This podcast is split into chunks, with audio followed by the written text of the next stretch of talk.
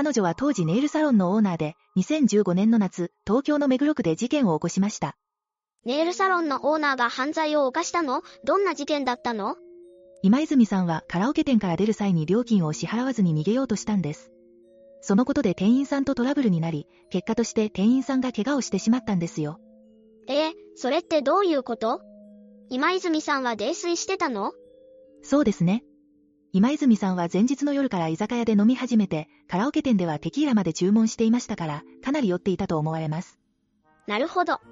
それじゃ、自分がしたことを覚えていないかもね。そうかもしれません。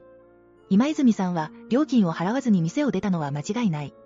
でも、店員さんを怪我させたのは自分じゃないと言っています。泥酔してたとはいえ、犯罪をしていい理由にはならないよね。でも、なんで今泉ゆきさんが美人だってわかったの？この事件がテレビのニュースで報じられた時、